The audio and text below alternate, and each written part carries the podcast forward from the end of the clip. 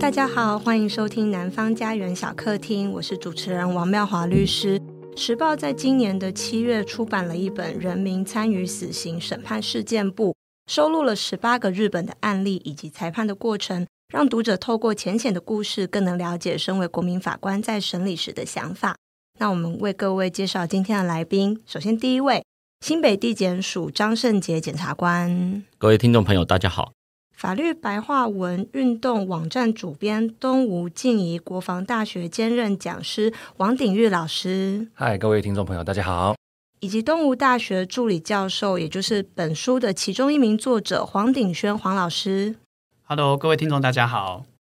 这本书呢，主要收录了很多日本的一些案例，给各位读者来做研读。那我们今天要导读的案例呢，是熊谷市六人杀人事件。本案被告是一名在日本工作的秘鲁籍男子，在日本的一间沙拉制造工厂担任临时工。那某天呢，却突然遭到了解雇，只能被迫离开公司的宿舍。那么失业的被告心情因此大受影响，竟陆续闯入多间的民宅，犯下了多起强盗、杀人等案件，共有六名被害人遭到杀害，其中四人的尸体甚至遭到藏匿。经医生认为，被告患有严重的思觉失调症以及被害妄想症，经常会觉得同事会加害他的生命，或者是自己遭到跟踪。而本案在当时一审判处了死刑，二审则改判无期徒刑。那除了日本的案例之外呢，其实台湾也在今年的一月一日开始正式的实施国民法官制度，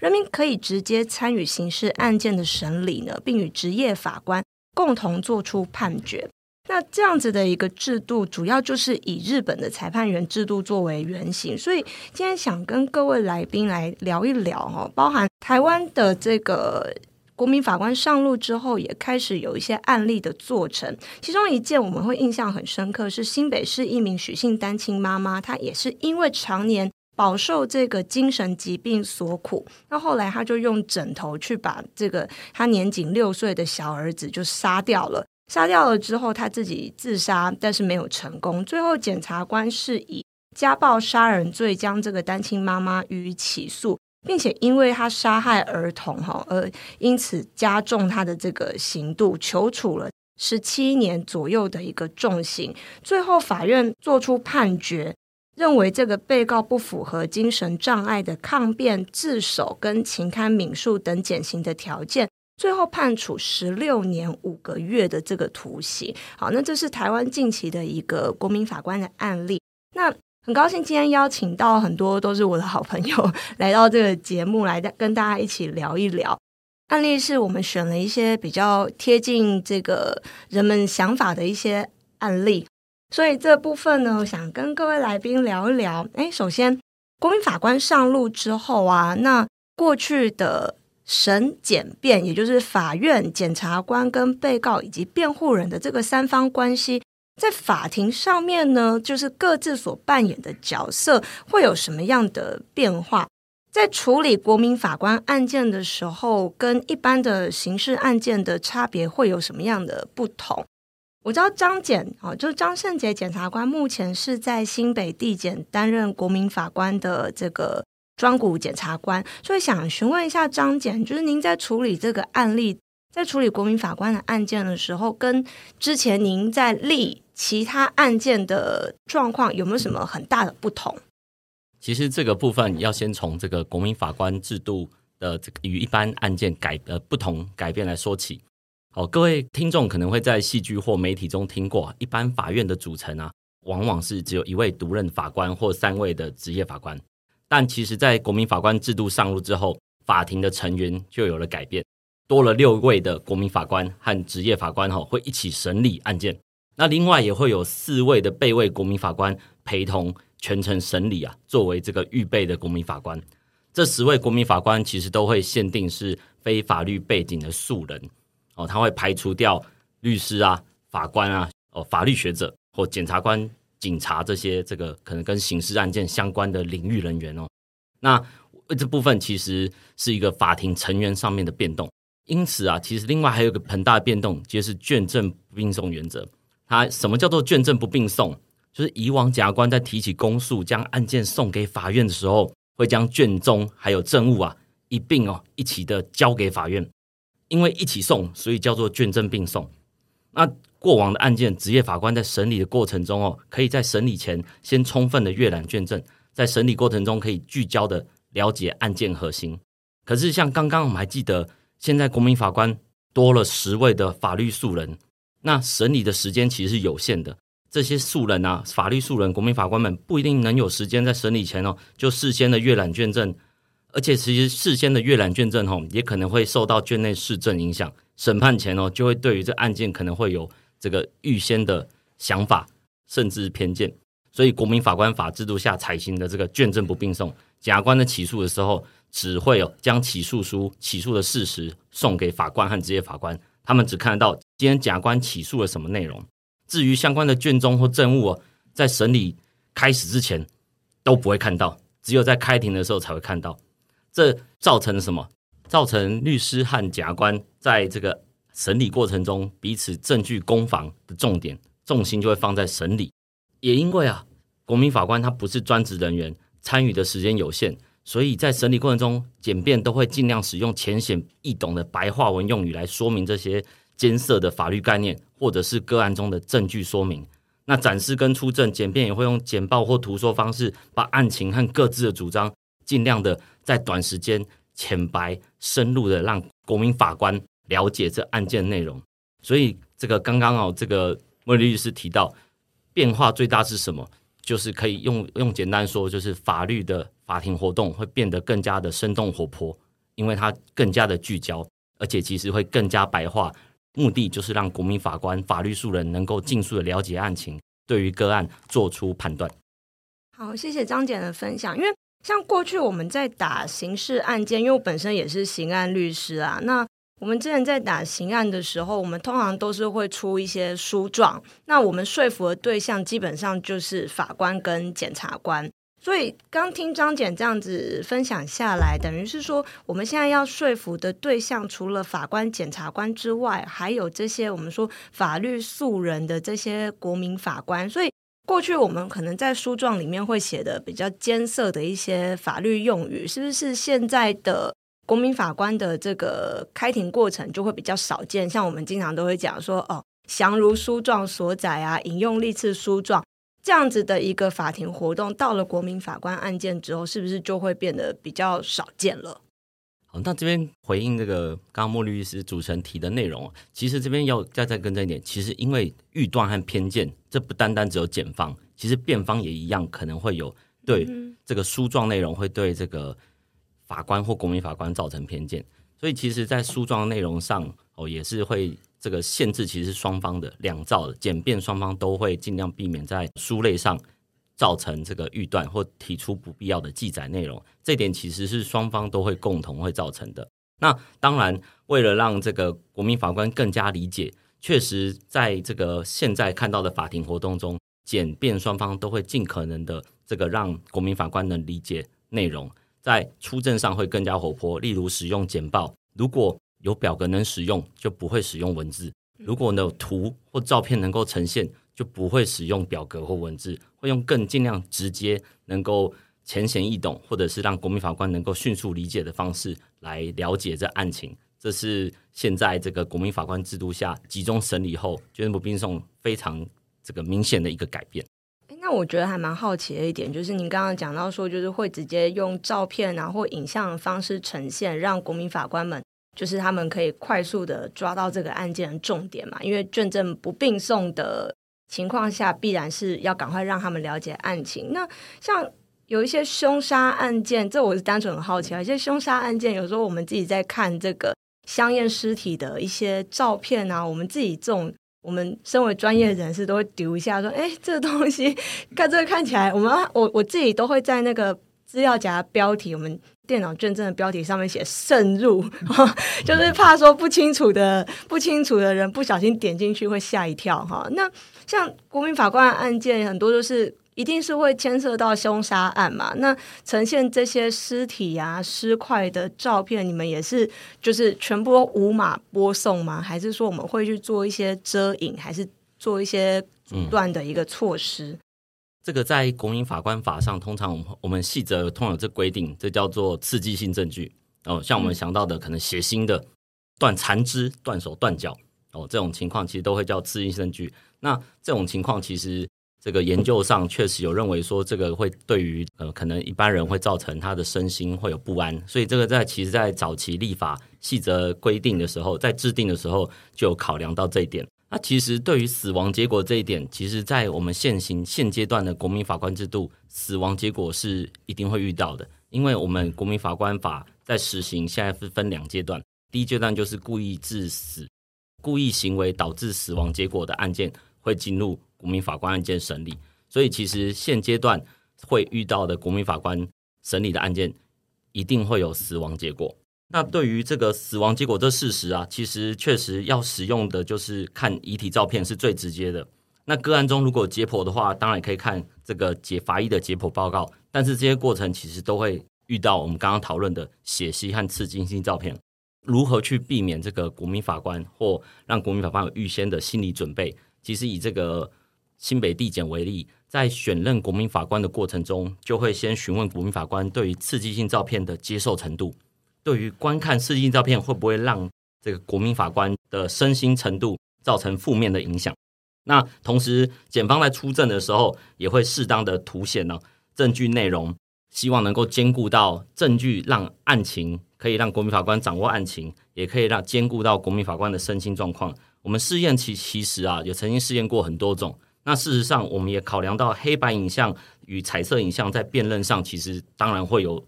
原有落差啦。哦，就是原始证据当然还是会优于可能我们变造后或者是有一点遮掩后的资料，所以检方的立场是尽量能够希望哦能够凸显出证这个原始证据的内容。那因此我们在最后讨论之后，最终的呈现是同时出具原始证据版本，还有可能有遮掩的，例如变色或黑白的版本。让国民法官视自己的身心状况，选择自己想要审阅的这个证据版本。那同时在证据说明的时候，提出证据给国民法官审阅的说明案情的时候，也在事先的在整简报各阶段的时候提出说 warning 或警告等这些，哎，慎怒，对 这些警语啊，向国民法官提醒，让国民法官预先有个心理准备。那其实这这个是事前、事中。那其实事后的时候，我据我了解，司法院他们也有这个一些做预防措施，在这个审理过程中，也会有一些身心人员、照顾人员去社工或者是身心治疗师去照料国民法官的身心状况。这其实这是一贯的，确保国民法官不会因为这审理可能有所不适，或者是造成负面影响。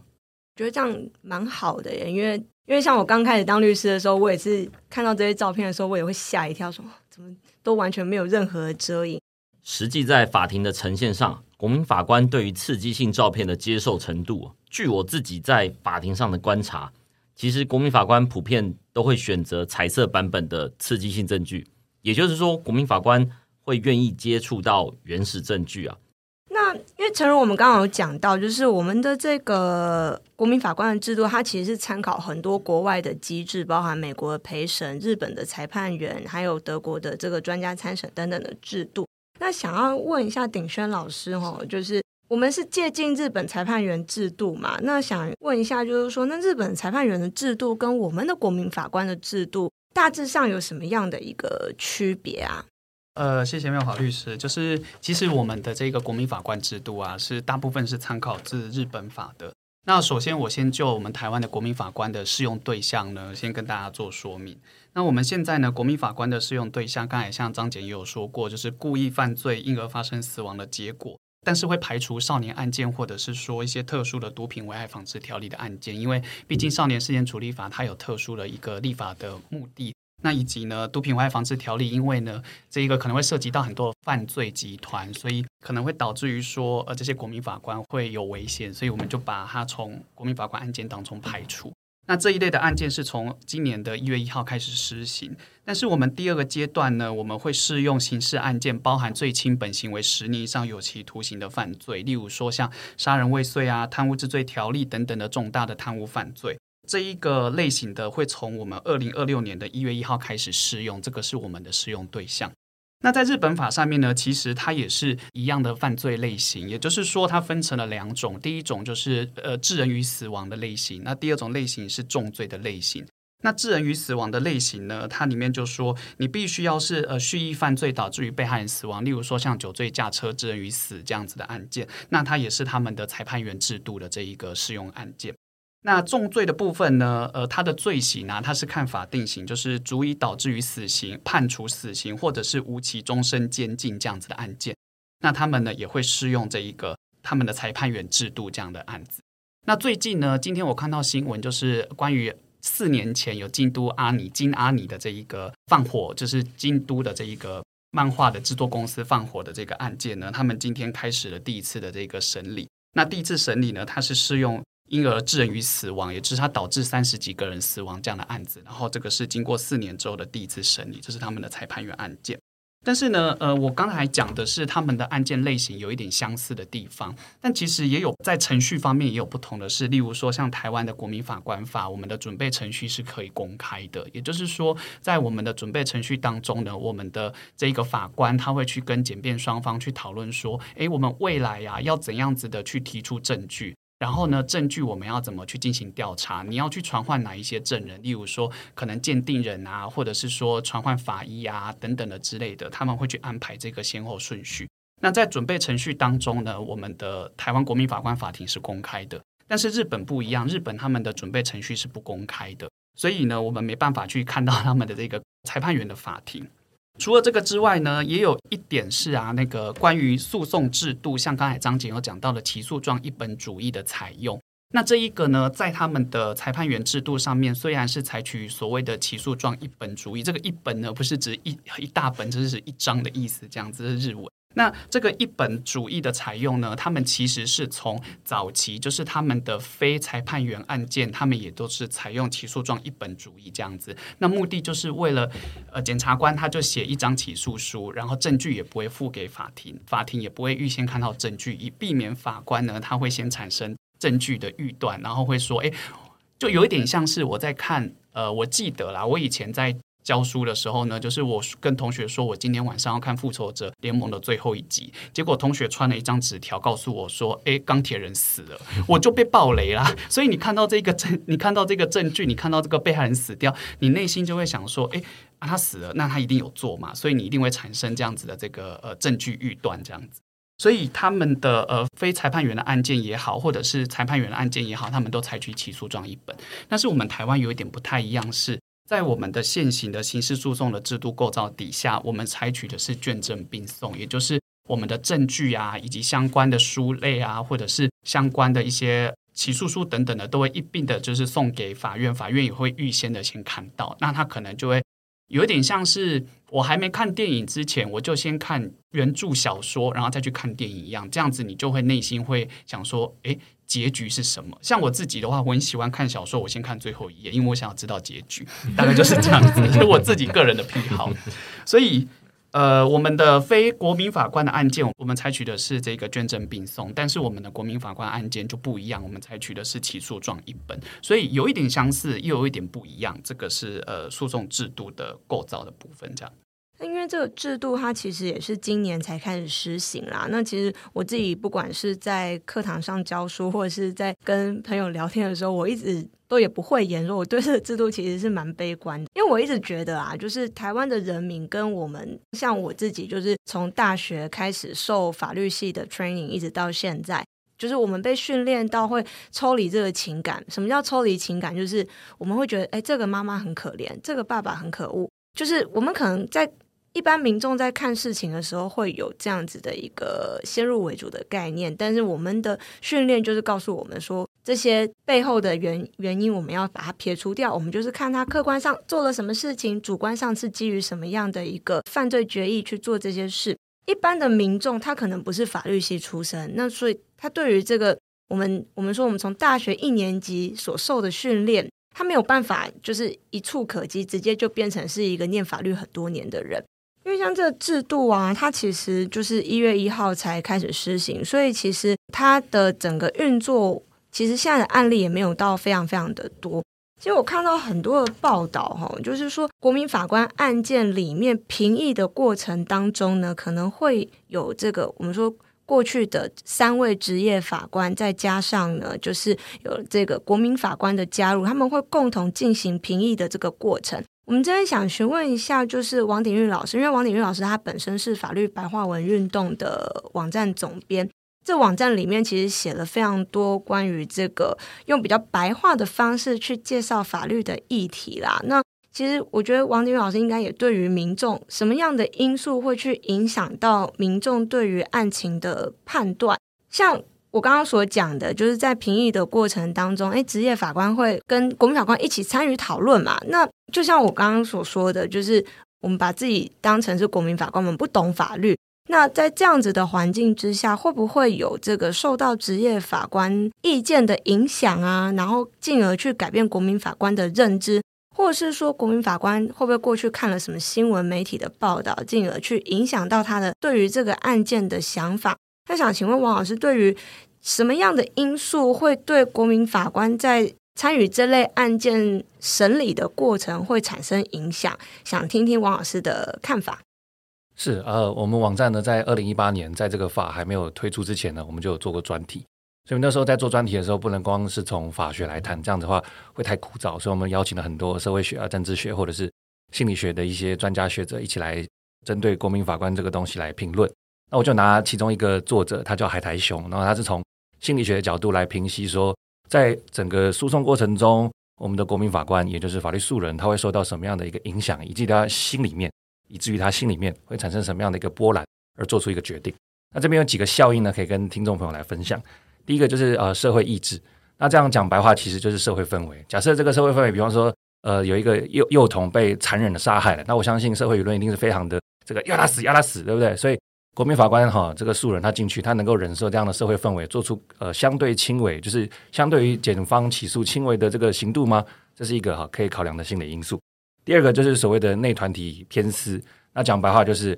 大家心里面都有一块心头肉，所以假设国民法官他是一个爸爸或妈妈，这个再碰到刚才的例子，呃，幼童被杀害了，所以他内心会不会勾起他的恻隐之心，想到他家里的小孩，因此在刑度上加重，或是做出不利于被告的决定，这是第二个效应。第三个，刚才主持人也提到说，法官他对于法律的知识比较浓厚，所以他可以去引导他的一些素人来做决定，所以这边的效应叫做羊群效应。那谁是羊群？很明显，这是国民法官，他是法律素人。所以他在做决定的时候，他可能会受到牧羊人的影响，就是法官他会做出一些号召，并且在资讯上可以灌输，所以他就会被带领的走。而且这个羊群效应的牧羊人不只是法官本身，国民法官里面他也可能会有，这是呃说话比较大声的人。那国民法官里面说话比较大声的人，他也可能会形成主流意见，进而把一些呃这个少数意见给带动。所以这些效应都会在呃心里面产生波澜，进而影响到所谓呃国民法官的决定。因此，这边做一个小小的补充，当做结论，就是说，法官，也就是职业法官，在这个 moment 之下，就是在国民法官受到这么多的一个心理因素影响之下，职业法官的引导就变得非常重要了。他如何去爬书，就是让国民法官不要看到流血的证据，就马上心里面做锚定；又或者是说，在量刑的时候，你要跟他讲说，诶，其实十年刑度对于一个受刑来讲，他其实已经很足够了。那他要去。阐明就是说，实际上的这个受刑的环境是多么的一个剥夺他的自由，你要去阐释这个，不然一般素人很难理解。说十年跟扣掉生命的剥夺死刑之外，很难去想象说十年跟十五年会差别在哪边。这个都是呃职业法官他拥有很多知识之余，他可以去引导国民法官的部分。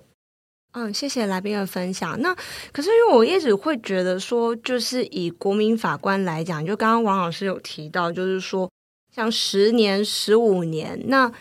我们在看这些实物见解的判决的时候，法官他可能会有很多的量刑因子啊，然后会基于什么样的原因，然后去把这个刑度加重或者是减轻。同样的一个类似的案例，比如说杀害小孩，那杀害小孩的原因有很多。像本件的案例呢，就我刚刚所提到的案例，他是因为呃经常有受到精神疾病所苦，他担心他前夫没有办法好好的照顾孩子，所以就当时产生了一个想法，想要把这个孩子杀掉，然后自己也一起走上绝路。可是还会有很多不同的因素，只是我会觉得说，哎，今天国民法官他进到这个空间，那他们真的能够在这个短短的，因为要连续审理嘛，在这短短的几天之内。他就可以去了解说，哎，今天我们在量刑，哎，什么样的情况之下要判得比较重，什么什么样的情况要判得比较轻？那想询问一下鼎轩老师，在日本同样会有这样子的日本的裁判员制度，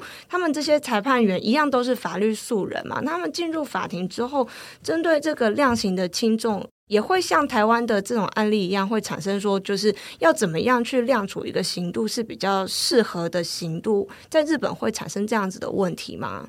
其实也会有啊，它跟台湾一样，就是会在量刑的这个部分呢，会有很大的讨论，尤其是被告认罪的案件，例如说，就是一个很罪证确凿的，就是像新北的那个案子，就是呢，妈妈就是把小孩给闷死，然后妈妈自杀这样的案子，嗯、然后妈妈醒来之后呢，其实她说就是她杀了小孩这样的案子。那这样的案子，其实我们争执的不会是他有没有杀死小孩这个事实，我们争执的是，诶，他到底他的动机是什么啊？或者是他到底为什么要杀害他的小孩？所以，其实我们的关心的重点是在他的量刑的部分。那在日本法呢，他们透过怎样的方式给给他们的裁判员呢去知道量刑？那他们会透过呢一个叫做量刑的这个系统，量刑量刑的资讯系统去把。类似的案子，例如说呢，可能像是呃杀害小孩这样的案子啊，然后呢把它做成棒状图，也就是说他会告诉这一个裁判员说，诶，类似像这样子的案子，它的量刑的行情会落在什么之间区间当中，会有一个下限跟一个上限这样的区间当中。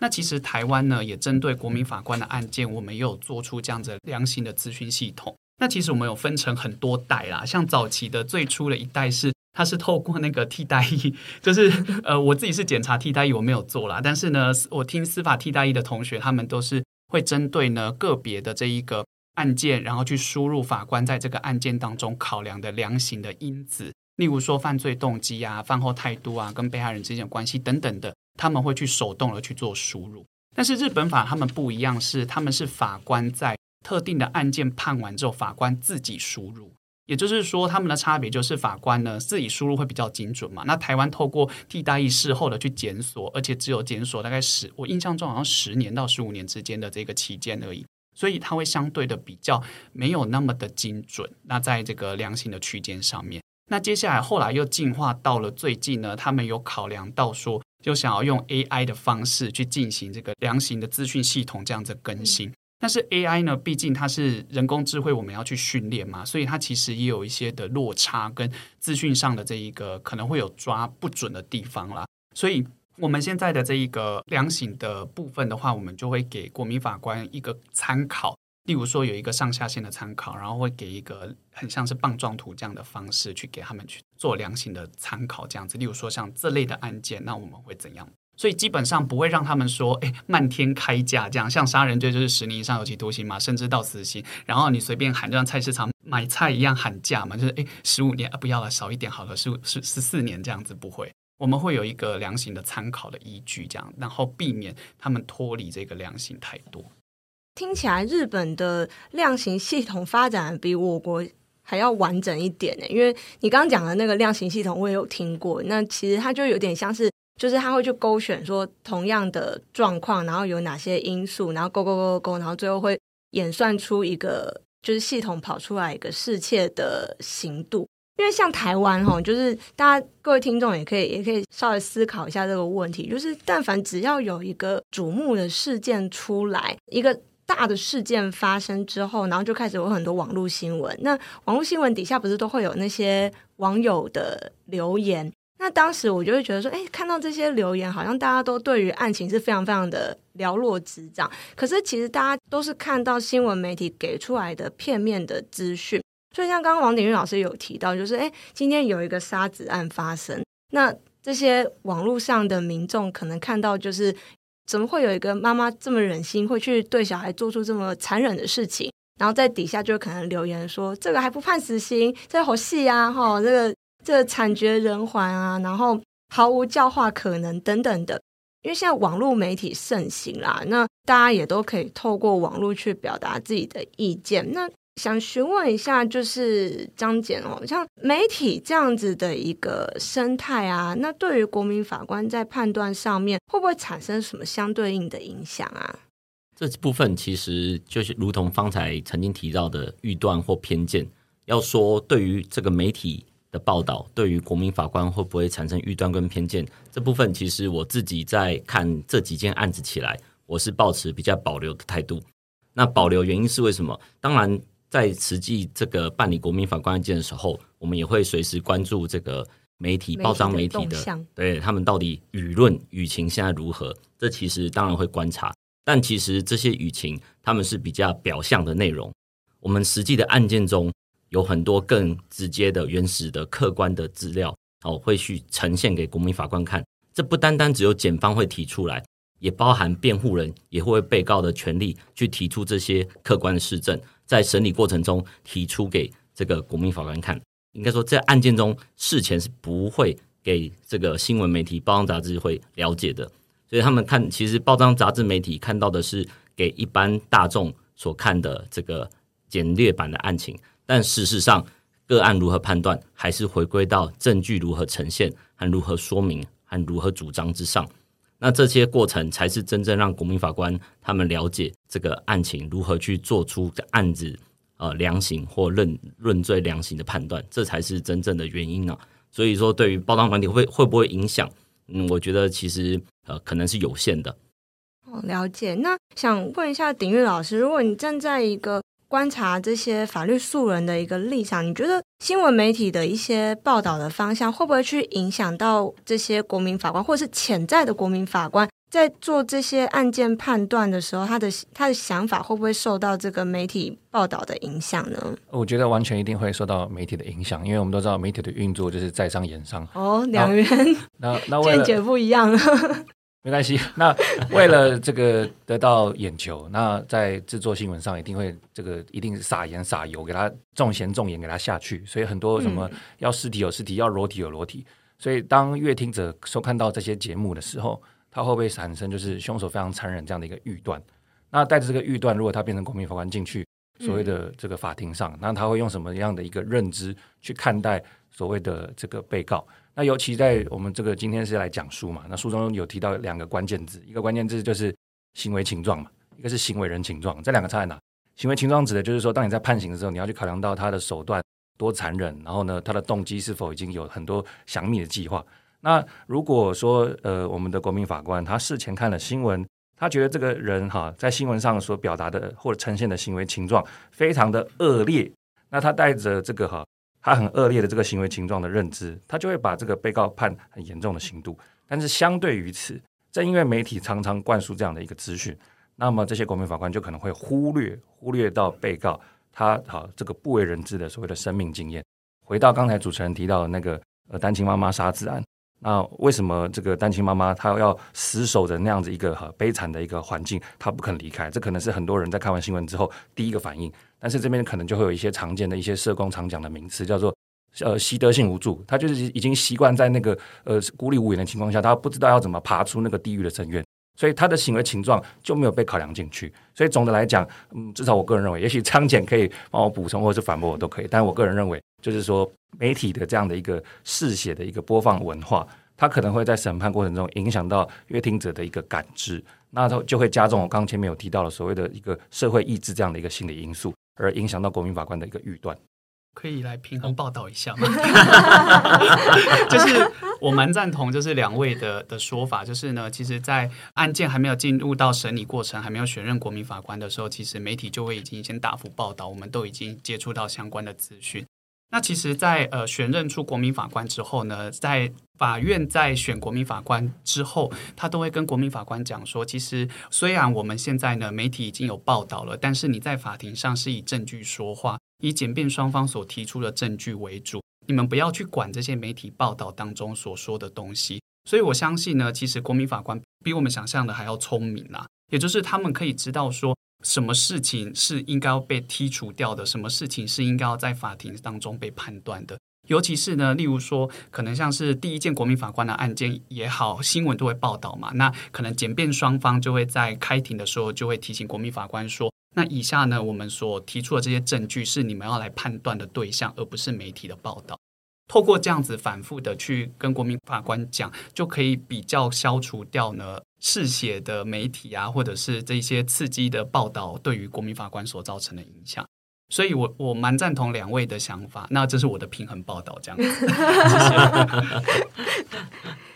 对啊，因为其实像日本的，就是我刚刚导读的书上的这个案例啊，就是这个被告犯下连续的杀人犯之后，其实一审的裁判员他是虽然说被告有提出这个精神抗辩，就是他患有严重的思觉失调跟被害妄想症，就是日本的裁判员当时还是判死刑，一直到二审变成，因为二审的裁判员制度跟我们也一样嘛，应该是就是回到就是职业法官的审理结构。那到了二审才又改判成无期徒刑，所以显见的当时的这个被告在一审主张精神抗辩这个部分是没有被国民法官所采纳的。那跟我我们刚刚所讲的这个杀子的，就是新北的这个杀小孩的案例，其实是很接近的。就是这个妈妈也是有主张说，她常年的有这个精神方面的一个疾病。曾经有人说，我们不处罚精神有障碍的人，为什么？因为今天处罚了他们，达不到刑法上面的，就是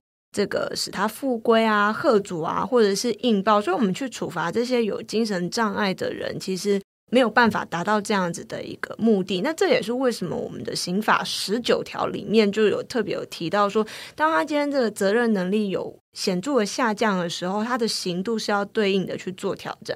那其实我看到一个现象，就是这几个，包括我自己当律师这么些年，然后接触到的客户以及观察到的案例，以台湾来讲，目前精神疾病污名化的现象其实还是蛮严重的。那才会导致人们就是现在现在的人就是生活在这个大都市里面，精神压力都蛮大的。可是心理生病了，跟我们感冒、咳嗽、打喷嚏，我们就会知道说，哎，要去看耳鼻喉科。但是心理生病，大家有时候就会害怕说。去看了心身心科啊，或看精神科，会不会被当成神经病，或者是说会外界会对我产生不好的影响？那反而错失了一个寻求帮助的时机点。对，那刚刚王鼎玉老师有提到，就是说，其实我们的社会防护网一直都在，就是其实我们有政府有提供很多的这个咨商啊，或者是社工啊，或者是有一些专业的人士可以协助，但是。真正需要帮助的这些人，有的时候又会因为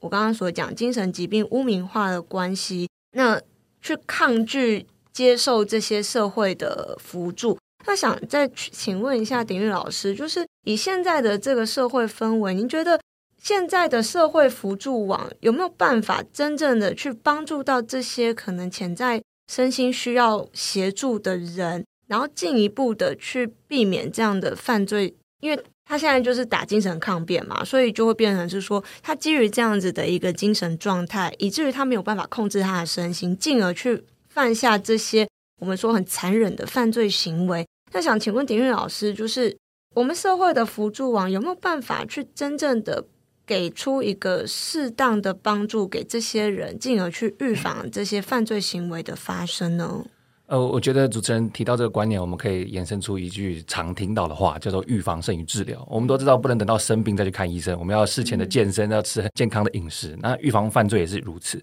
所以，如果呃有些精神疾病患者，他可能因为身心不健康或不方便，然后慢慢走向犯罪的道路，那我们可不可以在之前就把他安顿下来，不要让他走上那条绝路？那这样的一个哈，把他包住了，然后照顾他，我们就会说是社会安全网。那社会安全网这个名词大家常听到，但是这个内容是什么？我们可以姑且用一个同心圆来表示，也就是说，他的个人以及他的家庭以及他的社区都要形成一个安全的一个这样网状的一个系统，能够好罩住他的身心。比方说，个人能够提供他足够的医疗照顾，家庭呢也能够提供好适当的支持。因为我们都知道，家庭照顾它是耗心耗力的，它要它是情绪劳动，你要给家人也同样的支持。最后，社区呢也要有呃足够的通报系统。好，以上是社会安全网的愿景，但我们常听到就是呃，这个理想很丰满，但是现实是骨感。所以像去年有个案例就是非常的遗憾哦，就是说在二零二二年九月，在松山区有那个街头性侵案，然后后来这个性侵案这个一去查证，发现说哇，原来这个呃精神疾病患者呢，他事前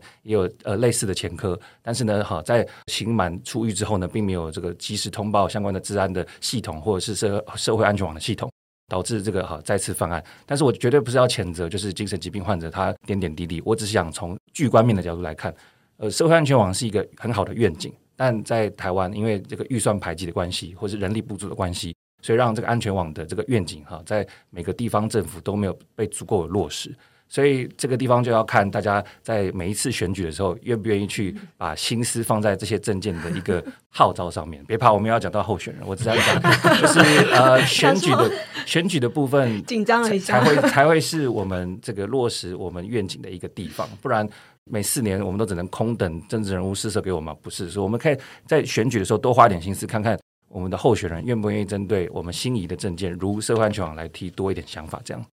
因为其实我们在职业过程当中，像我自己就经常会接到一些，就刚好啊，就接到一些有精神疾病的当事人。那我其实真的还蛮想了解的，就是今天就是被告，如果今天他说他本身是精神疾病的患者，那进入国民法官案件之后，那国民法官的这个国家是不是有针对，就是说今天有这个精神疾病的被告，那他在他在陈述的过程当中，那会。让这个国民法官也可以去清楚了解到，说当我们在面对这些精神疾病的患者，应该要怎么样去理解他。我举一个例子来讲，就是我有一个当事人，他就是他有很严重的多功能性自闭症，跟韩剧那个《非常律师》里面演的完全不一样。所以他的状况是，如果各位听众有看过这。这部韩剧，他我我自己觉得他把自闭症患者有演得有一点美好，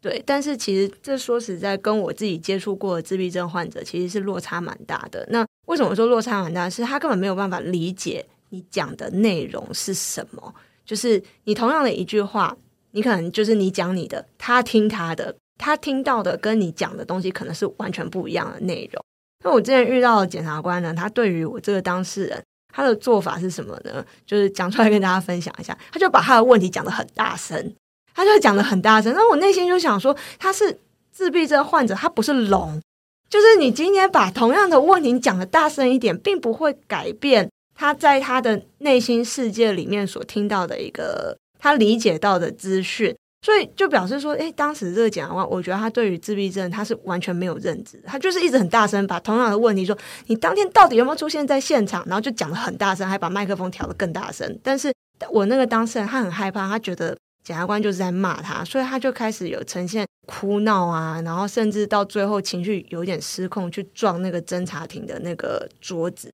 当时我内心就会觉得说，今天如果检方可以。啊，都不是讲所有的检察官都是如此，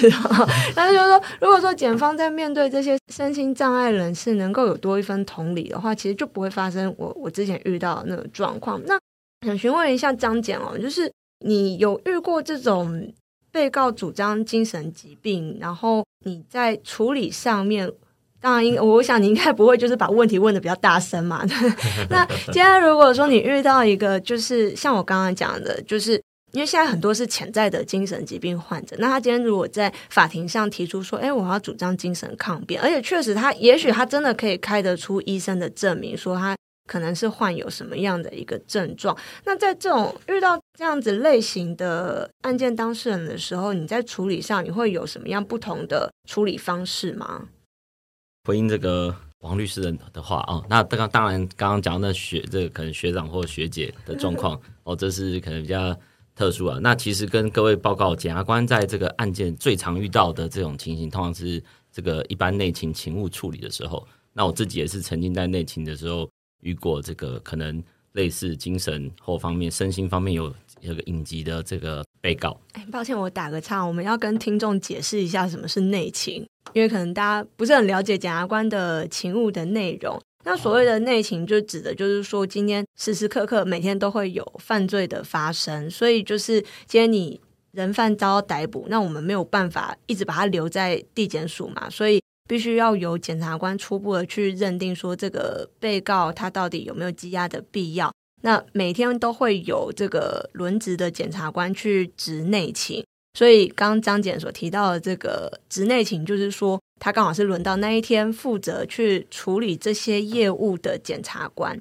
那送进来的人犯就各式各样都有，对，所以就帮各位听众做一点点小补充。谢谢王律师，非常了解我们检方的这个运作。那刚刚提到这种这种情形，其实一般来说，当然会有很多种情况，像曾经可能是例如比较是。躁症发作的情形，这个大家可能会常听到双极性的，例如躁郁症，它可能是躁症和郁症，他可能是非常亢奋的，或非常这个低迷，甚至是可能像刚刚提的自闭的情况。那这种情况通常，哦，检方会尽量的先安抚，因为重点是案件要能够实际的处理。那例如有可能请他的这个请辅佐人或他的亲友一旁在一旁协助他，让他愿意就相关的案情为详细的说明。这是检方在处理内情的时候可能的一个做法哦，处理这种可能呃身心方面以及的被告或嫌疑人的一个做法。这边这个跟各位听众朋友分享。诶，那像日本一定也有类似的状况嘛？那想问一下鼎轩老师，以你深耕日本多年的一个经验，那日本对于这种精神疾病的患者，他们在处理方式上面有没有相类似的状况呢？我之前在旁听那个呃日本的案件的时候，那是裁判员事件。但是这一个被告呢，她是一个大概是四十岁左右的一位女性，然后她被起诉的是她放火烧她家，但是呢，呃是放火未遂啦。那为什么她要放火烧她家呢？是因为她从小时候她就有这样的自闭症以及一些精神疾病，所以她妈妈就是不让她用火。那为什么她妈妈不让她用火？是因为怕她用火会烧掉她的这一个房子。那他就很生气，说：“啊，我现在都已经那么大了，你为什么不让我用火去煮意大利面？”所以他就非常生气，他就出去买了那一个那个打火机，就把他家烧了一块黑这样子，然后他就被起诉。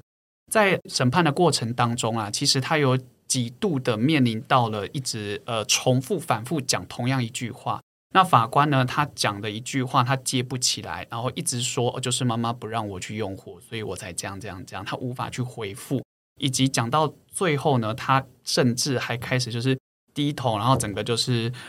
就都不说话，然后抱头就一直在那边，然后就有点啜泣，有一点哭的状况。那这个时候呢，辩护人他就请求法官就是休庭，暂时休庭十到十五分钟，然后让被告他的心情先暂时恢复之后。然后再回来开庭，在开庭的时候呢，法官也会跟这一个被告讲说，没关系，你慢慢讲，你就把你当天所发生的情形就讲给我们听。那假设你觉得你现在呢，呃，没办法讲的话，那也没关系，我们就先休息。所以对于这类的精神疾病患者来讲的话，他们在法庭当中的一些呃状况呢，其实司法人员也是会去照顾他的。那甚至呢，像辩护律师也会请求法官暂时休庭。那这是我目前看到的状况。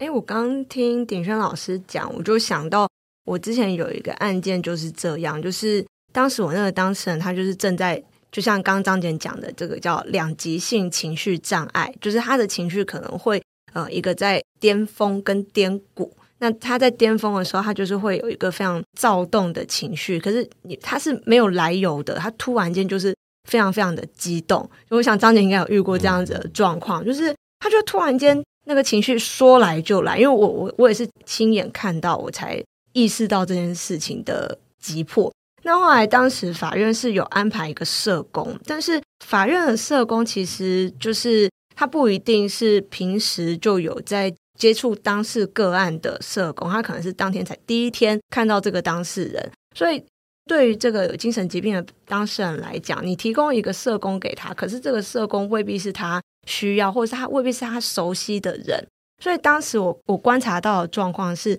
社工他眼神对我求救，就是 他不知道该怎么办，就是他在那个当下他没有办法。可是像像刚刚那个鼎轩老师有讲，就是诶，法院他可能会安排这些社工，可能会让他缓和一下，就安排的人他真的束手无策。那这样子其实就是对于案情就是。因为他情绪这么激动，你势必你想问什么，你其实都问不出一个结果嘛。那我经常会跟我当事人讲说，其实法院跟检察官他不像律师，我们可以花很多的时间去跟你建设心，就是去做一些心理建设，然后慢慢的跟你把那么把干净。然后让取得你信任之后，你才愿意跟我讲。对于法官来讲，就是他一定是单刀直入，针对案情直接就开始问嘛，因为时间有限，势必会有这样子的一个情况。所以在在我我自己的观察啦，就是我有时候在处理这些有精神疾病患者，有时候会觉得说，哎，法院指派社工，那这个社工是不是真的能够给予到一个就是他们需要的帮助？其实我觉得可能效果是有限的。那诚如刚刚李轩老师跟张简都有提到，就是说，哎，我们会让这个患者就是先让他稍微 calm down 一下，然后让他情绪不要那么激动。但有一个状况是啊，万一他情绪一直都这么激动，那这个时候该怎么办？其实我觉得。以精神疾病的这个议题来讲，其实就是会在整个诉讼程序当中，我们其实是很常见的。甚至我有当事人跟我讲说：“诶，律师，还是我去假装我自己是精神疾病的患者。对”我有遇过这样子的一个当事人。对啊，那想问一下，诶，鼎棫老师，你本身你有遇过这样子的状况吗？就是他其实身心状况都非常非常正常，但是他。不知道是这个目的，他希望可以减刑，因为刑法确实就有这样子精神障碍减刑的一个规定。那这样的情况，你觉得就是在台湾发生的情况多吗？我我虽然没有职业，但是我们可以引述一些文章呃的报道，然后来做一些回答。嗯、也就是说，第一个、嗯、有没有办法有一个人他是平白无故好端端的，然后在法庭上主张他是有精神疾病？那我想在诉讼程程序中会有一个流程，一定是叫做鉴定嘛。那一定会有专业的鉴定人士来对这个东西来做回应。嗯、那另外我想引述一下报道者的报道，也就是说，精神疾病患者他在跟呃，尤其作作为被告，他在跟法庭做攻防的时候。他其实往往是这个诉讼资源比较稀缺的，因为大多数的精神疾病患者，他在他的呃日常的生活环境当中，他过得不是很方便，所以他过得不是很方便的前提下，他就很难去取得足够的这个辩护的资源。我们讲直白一点，就是钱。他如果钱不够，他就没办法请到一个足够优秀的律师，为他在法律上的权益争取到足够的地位。那相对于此，这边绝对不是谴责国家机器哈，我的意思是说，在整个审检辩的三角形当中，在这这一波的国民法官的一个建制当中，我们透过报道或者是透过舆论都会知道，在检方这边是非常精良的哦，武器精良，好像是美国的 F 十六哦，大战这个呃纸飞机，所以 辩方这边嗯、据报道者的追踪报道，那他可能请得起，我是说被告这边他请得起是法服辅助的辅，请得起是法服律师。那法扶律师根据行情价，他可能是这个省级就七万打死。那七万的律师，你希望他要去大战一个 F 十六团队这个国家机器？那在互动过程中，要如何帮精神疾病的被告去做一个优秀的答辩？尤其是在精神疾病患者如果不方便好好跟律师沟通的前提下，哪一个律师愿意为了七万块？我们讲实在话，为了七万块去跟被告在那边精神上做沟通，然后还要去跟国家机器做对抗？这个七万块能够做到什么样的巅峰？我觉得这是这一波国民法官的一个制度下，我们可以去观察到的这个角落。这个角落是这个审检辩的三角形。我们刚刚前面谈了很多审的部分，也谈了检的部分。那我觉得辩的部分，我们也可以去观察一下。对，因为这个部分其实就是像我刚刚来在楼下大厅就遇到鼎轩老师，我们也在聊这一块。就是因为鼎轩老师看到我就说：“哎。”你会想要接国民法官的案件吗？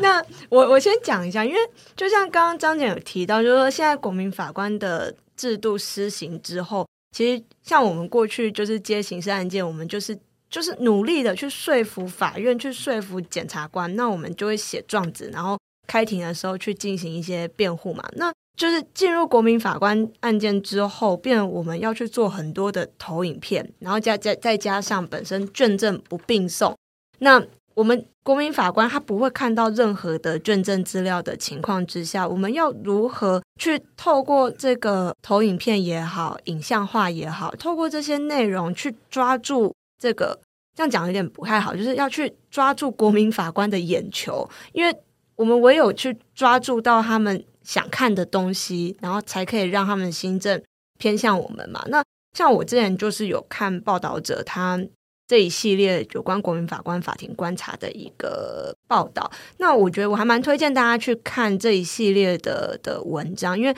好处是什么？就是记者他们有把当时在法庭上面对话过程去做一个我他，因为他们拿不到笔录啦，那但是他们可以。我自己看起来是已经相对完整的一个记录，然后包含说到底提出什么样的内容，然后检辩双方到底攻防，实际上诶提出什么样。我印象很深刻，就是有这个检察官引用了一段圣经上面的话，然后就是放了很多小孩可爱的照片。那刚刚鼎棫老师有提到啊，就是国民法官他们毕竟是法律素人，所以他们很容易会去引发自己的恻隐之心，因为我孩子也差不多就这么大，然后这小孩在六岁的时候还来不及长大，然后就被妈妈杀死了。那可能国民法官的那个心证就会往检方这边去偏移。那我看到一句话，就是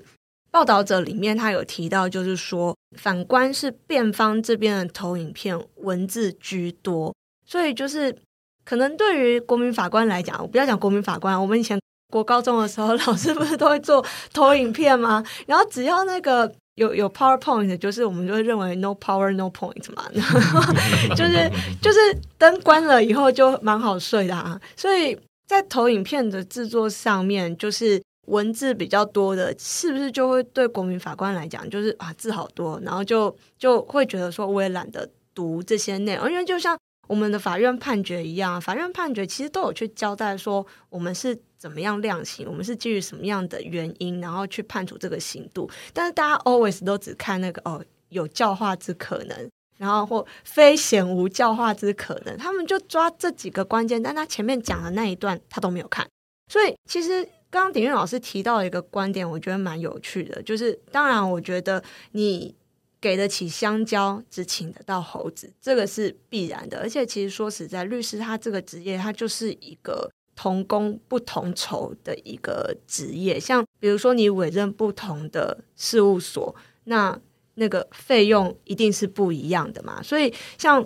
我刚刚回到刚刚鼎轩老师问我说，你会不会想要接国民法官？我那内心就会想说，哎，接一接国民法官，像我们事务所就讲好，就是如果有律师要接。你一个人接，我们就是全所 all in，因为它背后我们所要去付出的时间成本太多，包含什么呢？就是要光是选任选任谁当国民法官，我们可能就要做很多很多的功课。今天在整理这些卷证资料，不是只有整理，因为我们面对的已经不是那个训练有素的职业法官，我们训练。对于训练有素的职业法官，我们只要告诉他说，在卷证资料第几页，他理论上应该要找到正确的卷证资料吧，对不对？但是国民法官不是啊，他们平常可能是一般的上班族，可能是老师，可能是其他工作。这个其实就是国民法官这个制度，希望让各行各业的人能够进入到法庭里面。所以，我们今天要去说服的的人变多了，而且他也不是我们传统上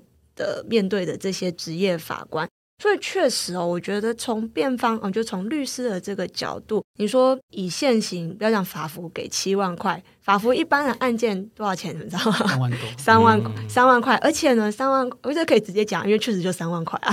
好，那三万块还不是一次给你哦，就是你接案的时候给你一半，然后整个案件结案的时候再给你另外一半，所以你要靠法服养呢，你会饿死。所以现在七万感觉很多，可是其实你去换算那个时间成本，其实是真的，我觉得真的是呃不敷成本。我觉得是这样。即使说今天法服已经给到七万，看似很多，但是对于这个检方就是派出的精英部队，好，那其实我说实在啊，就是我觉得从辩方这个角度去观察，蛮好的。对啊，那因为这制度其实也才刚上路没有很久嘛，所以其实我还蛮期待之后可以看到不同的律师事务所，然后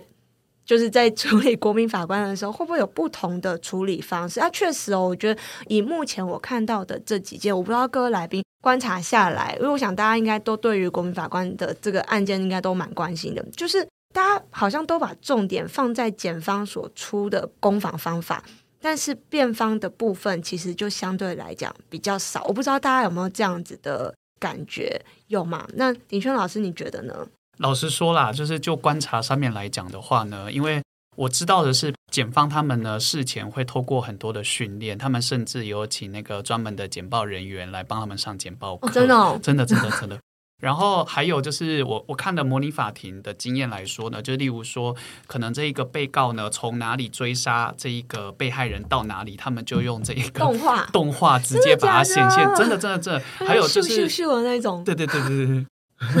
有吗？没有吧？有有，我看的是台北啦，不好意思。然后还有那个，就是例如说危危险驾车，然后导致于说被害人死亡，他就把那一个道路呢，这台车从哪里开到哪里，几分几秒的时候，用那个动画把它播出来。好高科技哦！真的真的，我看到吓到。所以老实说啦，就是检方在这个部分的话，其实是投下蛮多的精力跟心血。那就辩方来讲的话呢，老实说，如果啦，我我内心对于我自己来说，因为以前当过律师，我自己也觉得说，假设三十万以上的话，我才会愿意免予接受。对对，免予接受这样子。那七十万的话，当然就是嗯跪下接受这样子，开玩笑的。这样真的很挡笨哎，对啊，就是你光是要，比如说你要还原那个事发现场，然后。难道你们每间事务所都要聘动动画师 在那边画这些？哇，这样听起来真的是检方真的很挡笨呢。但是他是用那个 PowerPoint 去画的，是用 PowerPoint 去制作那个那个轨迹图，这样我不知道他怎么做的，但总之他们就做出来。可能是有那个吧，检检察事务官等等的，有一些专门的、哦、呃资讯人员等等帮他们做。所以呃，观察下来的结果的话，确实辩方会在这一个部分会比较是。资源没那么多，然后会比较没有时间去投入。但是就这一个部分的话，我可能要从呃诉讼的构造来来分析啦。就是因为其实我们一直以往到现在的刑事诉讼法，我们都会有个诟病是法官呢就主导了一切，我们叫做职权主义。也就是虽然我们叫改良式当事人进行主义，这样什么叫当事人进进行主义？是指说。我们在证据调查的时候，要有检辩双方两个人去提出证据，然后去去进行调查。那法院呢，立于中立客观第三人，就我什么都不说，我也不去干预。我看你们两个要去讲怎样的故事，然后我再来判断谁是对的，谁是错的。那以前我们的这一个诉讼构造是说，法官他会主动跳下来去去调查证据，然后呢，在这个过程当中就会产生一个问题是。诶，法官有没有可能会预先产生这个新证，就是说，诶，这个被告可能有罪，所以他才跳下来去调查证据。换作是在这一个职权主义的架构之下，它的好处是什么呢？它好处是啊，双方当事人他们的那一个能力可能不够的时候，例如说检察官就能力非常的强，但是呢，被告可能能力非常的弱，或甚至他请不请律师。那法官他就可以依照呢他的这个客观性义务。什么叫客观性义务？在刑诉讼法的第二条规定说，对于被告的有利不利的事项都要注意嘛。所以说这个时候法官他就可以去注意到说，诶，被告他哪里讲的可能不够啊，然后我再去调查对于被告有利的证据。所以这相对于来说，对于被告来讲的话，可以弥补检察官跟被告之间的实力差距。但是我们换到我们的国民法官架构底下，就会变成说。我们采取了当事人进行主义，就是两方当事人检辩双方，他们各自去提出他们的主张，去建构他们自己想要说给法官或国民法官他们的故事。但是在说故事的过程当中，当然啦，可能呢，你比较会说故事，我比较不会说故事，我连三只小猪都讲不好。那这个时候呢，检方他们透过了训练，那甚至我还有听过，就是有在模拟法庭之前的前一晚，然后有检察官是讲给他爸爸听。然后他爸爸呢，就是还练给他爸爸听，然后他爸爸就完全能听得懂的时候，因为他爸爸不是学法律人，听得懂的时候，就代表说国民法官也听得懂。所以说，透过这样子的呃方式，可能检方他们的资源会比较多，那相对的呢，被告他资源就会比较少。但是法官也无能为力啊，因为你们两边呢，就是要去提出你们的主张，提出你们的证据，等于说呢，各有优缺点，你要让。法官跳下来去弥补双方的实力差距，那就有可能产生法官他会有预断的新政的可能。那现在国民法官是，诶，法官就中立，我就进行判断。但是相反的，可能会导致双方当事人的实力的落差。那要怎么去弥补呢？这件事情，我也认为说，可能是未来的司法改革，或者是未来的呃司法院等等的一些相关的人员要去思考的啦，就是要怎么去把。被告或是辩护人之间的，相信啊，酬金提高就可以了。酬金提高的话，应该就比较不会有这个问题。但是请个公职动画师，对啊，所以这个部分的话，我相信未来应该会再持续改善，因为这个问题其实是有被看到的。嗯，我觉得这个观察的面向真的是蛮好的，因为过去我们都会一直 focus 在就是法官啊，或是检察官这个面向，但是辩护人这一块确实是比较。至少在先前的的观察起来，会比较我们比较容易漏掉这一块啦。那我我也觉得刚刚鼎轩老师讲的蛮有道理的，就是七万真的太少了，对律师来讲，这个成本太高了啦。所以因为你看，检方会下蛮多的成本在在准备案件上面啊。当然我，我我觉得持平而来讲，就是。其实每个案件我们都应该要尽心尽力啊，但是因为我们还是会有成本的考量，对啊，所以我觉得这个可能要再观察一阵子之后，可能而且我们观察的这个样本不应该以以北部来看呢、我们可能还要再去，因为就我所知，目前可能台中、桃园应该都有国民法官的案件在进行当中，所以这一个新制度就是这样啊，就是它不会。一次发展到非常非常的精良，不可能。如果现在有人跟我讲说，我们设计出一个诉讼制度是世界 top 好的，那我觉得这个就是胡乱的成分居多，对啊，不可能。那社会科学就是这样，我们就是要去慢慢的观察。那其实就像这本书在上市的时候，那时候编辑来找我，然后请我去。做一个推荐，那当时我写了一段推荐序，就是国民法官这个制度呢，其实就是司法院为全国人民所设计，就是所准备的一堂大型公民课。因为以前我们在高中，哎，我们高中还有公民课，你们有吗？在场应该我最小吧？我我那时候是三民主义，不好意思，拍谢拍谢。我有我我我三民主义接公民课，突然间，我也是，对，因为。像我们以前公民课就是会教一些诉讼制度，可是对我们当时来讲，其实那时候我还没有决定要念法律。然后公民老师在讲的时候，其实我本来有邀请我公民老师来上这个 podcast，但因为他太忙了，所以就时间上没有办法配合。因为我觉得这个这个议题蛮好，就是对于可能国高中生他们接触到的公民教育，对他们来讲是空的，因为他们其实没有办法去想象。诉讼制度是怎么样进行？我不知道各位听众有没有去法庭观察，或者是你在法院走来走去的时候，会不会发现说，哎，有一些像我去北院开庭，我就很常看到那个高中生啊，然后或者是国中生来参访，然后呢，就是老师就会讲解嘛，然后带他们去看，就是穿个法袍啊，然后体验一下就是那个袍子，然后大家又拍照上传 Instagram 发个限动，然后再接下来就是会把他们放到。就是各个法庭去旁听，我那时候高中我也做过这样子的事情，可是那时候我就会内心充满问号，根本不了解案情。那我们在那边旁听，也不知道旁听心酸的，就完全搞不清楚状况。那个就是一个自我满足，就是觉得说，哎，我今天好像去法庭旁听。那国民法官就不是这样子的一个制度，它不是让你说我随选随听，就是哎，我随便走一个看一个法庭，看起来有趣，然后就走进去听。完全不是这样子的一个制度，就是让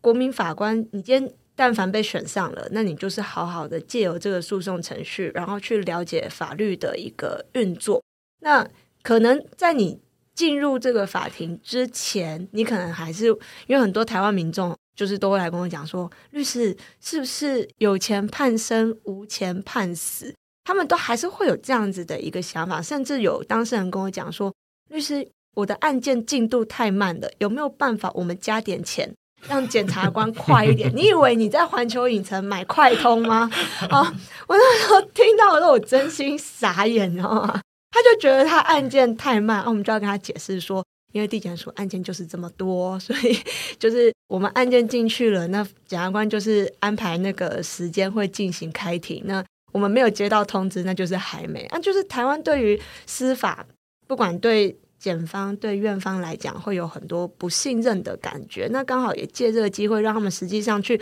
法庭里面走一遭。所以我想跟各位来宾讨论一下，就是说这个制度推行之后，至少我觉得我这一块算是蛮乐观的啊，就是对于普遍国民来讲，是不是有助于增进他们对于法律的认知，不会再觉得说像很多人都觉得说啊，你们判决就你们自己看自己爽了，没有人看得懂，那个都天书。这样的制度推行之后，对于台湾普遍人民的法学知识的提升，不知道各位来宾对于这件事情是怎么看呢？我想先问代表民众的鼎棫老师。OK，我觉得要评估一个法律制度它有没有效果，我们要先从它的目的去看。那目的当然不是我本人随便瞎讲的，所以那个《国民法官法》第一条它就是这样规定，他说为使国民与法官共同参与刑事审判，提升司法透明度。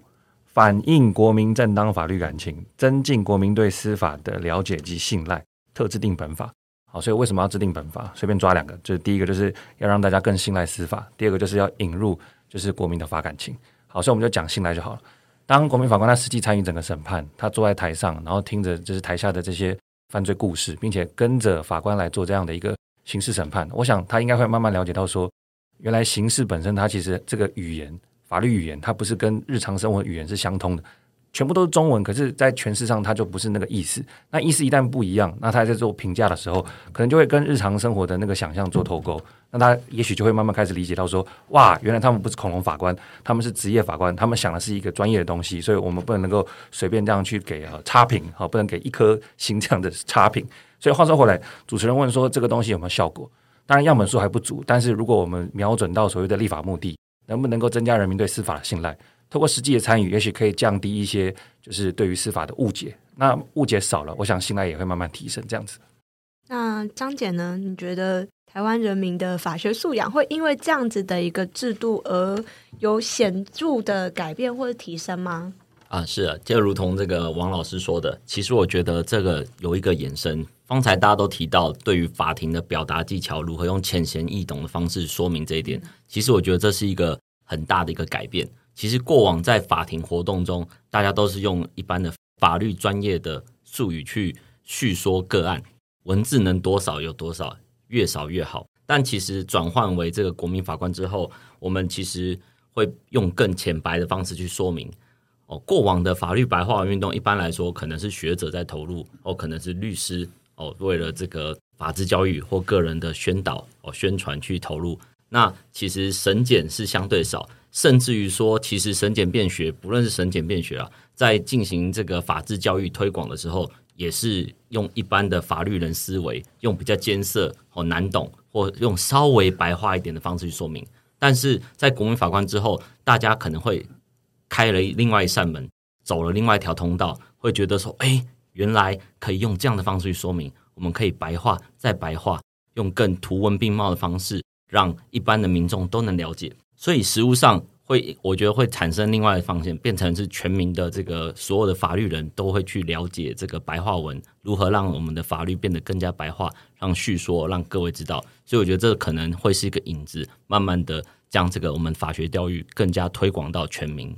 我觉得挺好的，它至少 是国民法官一个发展的一个趋势。那我觉得我们可以持续的观察。那鼎轩老师，你作为一个大学教育者，那我刚刚听到说你也有在推广部教课嘛？因为推广部很多就是他可能本来不是念法律的，或者是他本来有其他的专业。那以一个大学教育者而言，你对于这样子的一个制度，他有没有办法去让台湾人民的法学知识有一个显著的提升？你觉得在这个面向上是可行的吗？我觉得国民法官的制度呢，呃，我是有正向的的想法，因为我觉得说国民法官其实是有助于这一个增进人民国民对于法学的知识啊。那为什么可以增进呢？就是以我之前啊，就是有参加过几场的模拟法庭的观察员，然后甚至有受邀请，就是担任就是模拟法庭的呃法官这样子的角色。那你演法官？对对，我演法官，但是底下是真的被选出来的那个国民法官，这样一般人。然后当时我就面临到了，我要怎么跟他们讲故意的直接故意这件事，就是我要怎么跟他们说什么叫做很对他们来讲很遥远，就直接跟间接他们会没办法理解。对啊，直接故意呢？如果用我们法律的教育的话，就是明知并且有意为之嘛。那你要怎么跟他讲明知并有意为之呢？就是你可以用台语就是调岗哎，他就是调岗哎要做这件事。然后这样他们就会知道说哦，什么叫做直接故意。所以其实在这个过程当中呢，法律人会面临到一个困境，是我们怎么把我们法律的用语把它转化为白话，让人民听得懂。但是当法律人他可以克服了这个困境之后呢，其实这一些来参与的这些国民法官，他们都有正向的回馈，而且甚至他们在讨论的过程当中呢，也能够去带给我们不同的启发。为什么这个国民法官他可以注意到这一个点，我们没有注意到的这一个事实的点呢？那我们就会反省说，诶，我们对于这一个法学的想法，是不是跟一般人有一点点的不太一样？而我甚至有时候都会怀疑说，是不是我自己太怪，或我们学刑法的人就是太怪了，这样子跟社会脱钩。那怪的其实是我们，而不是他们这样子。我也不是第一次有这样子的一个想法，是是好像念刑法，因为我自己也是刑法组，就是说，哎，有时候我们的想法是不是我们才是比较异类？对，我们就是异类，甚至是看到那个一些新闻底下啦，就说什么功法的会有这样的想法，看到我们都没讲话吗？对，所以我觉得就每个领域都觉得，哎，会不会是我们自己怪怪的？对，所以我就觉得自己乖乖。但是，但是其实呢，在看过呃台湾经历过了一些，比如说像连续剧啊，像《我们与恶的距离》啊，那其实我看完了大民众对于这一个剧的这个影评之后，其实我蛮有信心的啦。就是对于台湾的民众也好，或者是对目前的国民法官制度的推行，因为这些模拟法庭的经验来说，其实事后他们有一些检讨会啊，那国民法官他们也认为说。原来呢，审判是这样子的进行，那是这么的严谨的。然后透过这些双方的举证，我们要去判断，而且判断也不是随便判断。人家说什么法官就是自由心证啊，你就是随便判啊。但是其实民众很喜欢这样子讲哦。对，民众很喜欢讲自由心证，但自由心证其实是什么？他们也不是很清楚。对，对，就是啊，你随便随便就是一个心证随便判，但是其实不是。所以，透过这样子的角度，可以让他们理解说，呃，法官很艰难，然后呢，检辩也很艰难。那当然了，被告也很艰难。在这样子的制度架架构底下，其实我们民众应该要好好的去理解说。怎样子的裁判，它的过程是怎样进行的，而不是随便就是我去截取一个媒体，然后的那个标题就说啊，恐龙法官啊，然后你们就是收钱了才这样子啊，有钱判生，没钱判死这样子。所以对于这个制度的话，我是觉得说蛮正向的去评价的啦。我觉得可以增进国民对于呃法学的信赖也好，或是对于司法的信赖。好哦，谢谢今天来宾的分享。那因为这个制度也还没有满一周年嘛，就今年才刚实施。其实我觉得整体的发展都还算正向，所以其实我们。如果这节目有有机会的话，我们在一年之后，我们再来聊一次。对，那看看，哎，这个制度在过了一年之后，会不会有不一样的一个变化？现在我们觉得很乐观，但是会不会一年之后，我们开始觉得这个这个制度本身就是个悲剧？我不知道哈，就是可能还要再多观察多一点的案例，因为目前做出判决的样本数，说实在真的是不多啦。那看。会不会诶离开台北之后，桃园、台中、高雄等地的这些判决做出来，会不会这些不同的地方的国民法官？因为什么样的人会被选选做国民法官？就是当你今天在一定的在这个区域里面，你的户籍设在这边超过四个月嘛，那这个时候你就会变成可以被选上的人。其实这我也是很想观察的一点，就是会不会北部人？这不是战南北啊，但是就是。会不会不同区域的人，他在看同样的事情，可能他成长的背景不一样，他所接触的人事实地物不一样，他所做出来的判断可能也会不一样。那我觉得这是一个很有趣的一个现象。那很谢谢今天的来宾，因为这些来宾其实都是我很好的朋友。我那时候就一直在告诉我自己说，我们今天来这边不能把它聊得太像家常，对，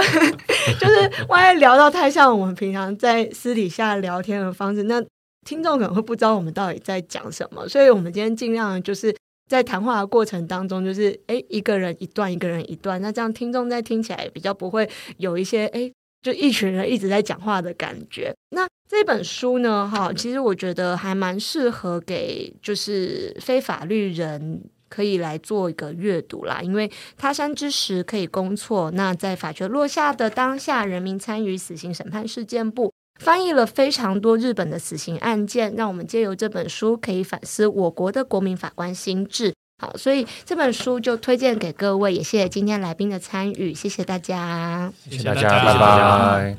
好，谢谢各位听众收听这一集《南方家园小客厅》。南方家园小客厅节目固定将于每周四进行更新，最新讯息请见南方家园脸书以及 Instagram。如果有任何想法，也都欢迎留言讨论。我们下期见，拜拜。